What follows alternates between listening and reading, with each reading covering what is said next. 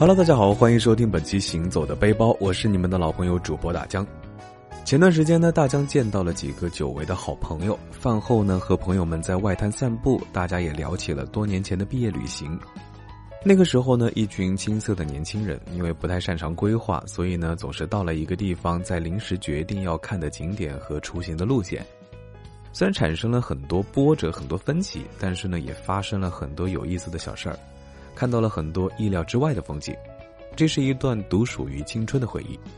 聊到这里呢，大江就突然萌生出了一个念头啊，不如趁着夜色正好，买上几张船票，在游轮上感受一下黄浦江上的清凉晚风，也换一换角度，欣赏一番别样的浦江夜景。盛夏时节的上海夜晚呢，室外温度不减，大家呢也是正想找个地方啊摆脱这个夏夜的暑热，于是呢都同意了大江的提议。我们运气还不错，刚好赶上了当天的最后一班轮渡。说到这个轮渡啊，就不得不提上海的轮渡文化。早在明清时期呢，就有船夫划着舢板和筏子啊，终日往返于黄浦江两岸。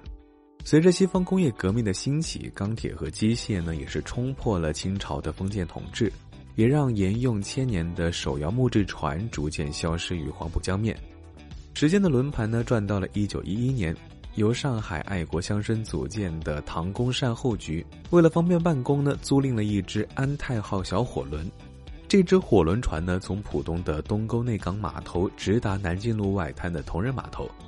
安泰号除了办公自用，也会用来搭载旅客、收取船费，由此呢，也诞生了上海首条轮渡航线。据说呢，这也是上海市轮渡有限公司的雏形。到了上个世纪八九十年代，几经浮沉的上海轮渡终于迎来了它的鼎盛时期。那个时候的轮渡呢，对于跨江工作的上班族来说是每天必乘的交通工具。他们会推着自行车，在熙熙攘攘的人群中焦急地等待着轮渡的到来。这个呢，也是独属于他们的早高峰体验。后来，随着杨浦大桥、大连路隧道的修建以及公交、地铁的通车，轮渡呢渐渐卸下了连通两岸的重任。或许呢是出于对轮渡文化的留恋，轮渡呢并没有彻底退出历史舞台，反而是化身成了江面上的一道亮丽的风景。站在轮渡上，江面的微风徐徐吹来，将周围的燥热一扫而光，映入眼帘的雄伟建筑呢，也瞬间把我们带入到了浓郁的英伦风情里。眼前的这片高低错落、形态各异的建筑呢，是被称为外滩百年建筑群啊！不仅是全国重点的文物保护单位，也浓缩了上海开埠以来具有极高美学价值和文化意义的近代建筑群。一八四三年，洋人呢攥着《南京条约》和五口通商章程啊，强势叩开了上海的大门，上海呢正式开埠。随着外商在上海设码头、划租界、办银行。上海呢，也从一个默默无闻的江南小城，变成了马路纵横、大楼林立、灯火通明的十里洋场。一栋栋庄严华丽的古典建筑，在金黄色的灯光的照射下呢，熠熠生辉，一种历史的厚重感扑面而来。在这些建筑中最引人注目的，可能就是汇丰银行大楼和上海海关大楼。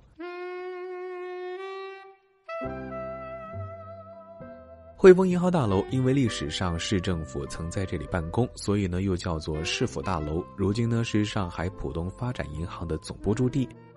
汇丰银行大楼始建于一九二一年，耗时两年建造完成。正中呢有一座圆形的穹顶，穹顶基座下方呢还有六根古希腊风格的立柱。英国人自夸是从苏伊士运河到远东白令海峡中最华贵的建筑。汇丰银行大楼旁边的上海海关大楼呢，也称作江海关大楼，建成于一九二七年，极具西方古典主义特色，尤其是顶部的方形钟楼，非常的有辨识度。据说呢，这个是特意仿照伦敦国会大厦的大钟建造的，在伦敦制造后呢，运到了上海组装，花费了两千多两白银，是名副其实的亚洲第一大钟。新中国成立后呢，海关的关税以货物的重量和天数征收，但由于各个国家计时的标准不同，收取关税时经常呢会出现争议。海关大钟建成后呢，每天凌晨的钟声一敲响，就开启了一天的起税时间，所有的外国货轮呢都必须以此时间为准。因此呢，这座大钟对于上海海关来说具有深远的历史意义。外滩的百年建筑群里面呢，坐落着许多历史悠久的传奇饭店啊。说起外滩著名的饭店，那么和平饭店北楼一定榜上有名。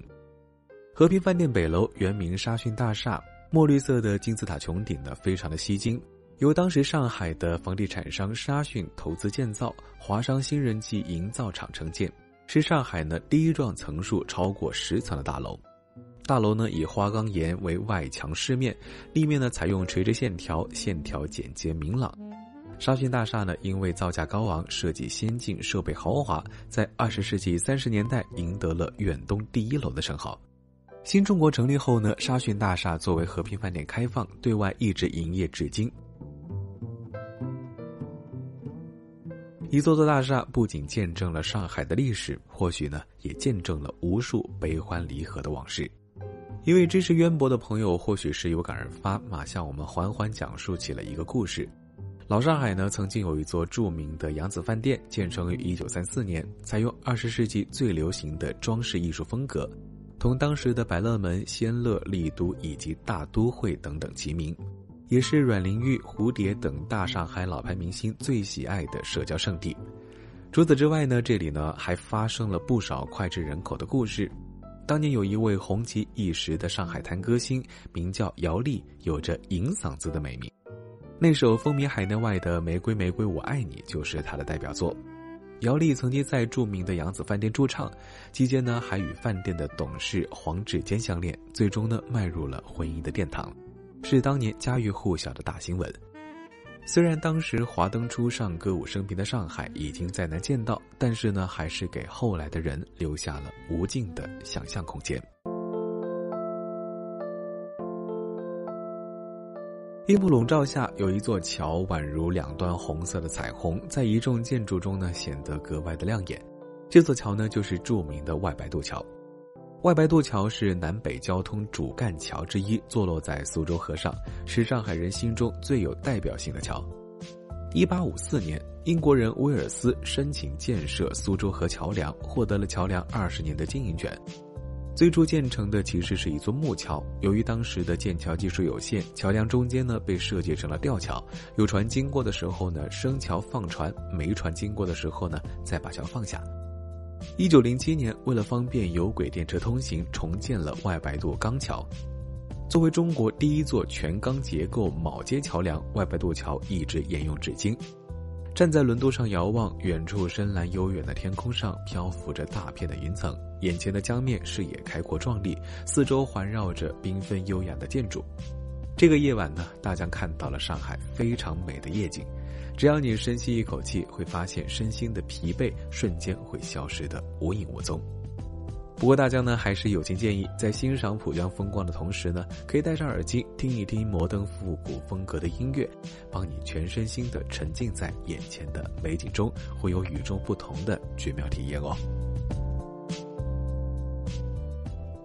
好了，本期行走的背包到这里就要先告一段落了。非常感谢您收听，我是你们的好朋友主播大江，欢迎大家关注我的微博“谦大江”，谦虚的谦，也欢迎大家关注我的抖音，搜索“大江浪啊浪”就能够找到了。对于上海这座城市，你更喜欢它浓郁厚重的历史风韵，还是它不拘一格的摩登繁华呢？也非常欢迎你在评论区里面留言互动。我们下周五同一时间再会，拜了个拜。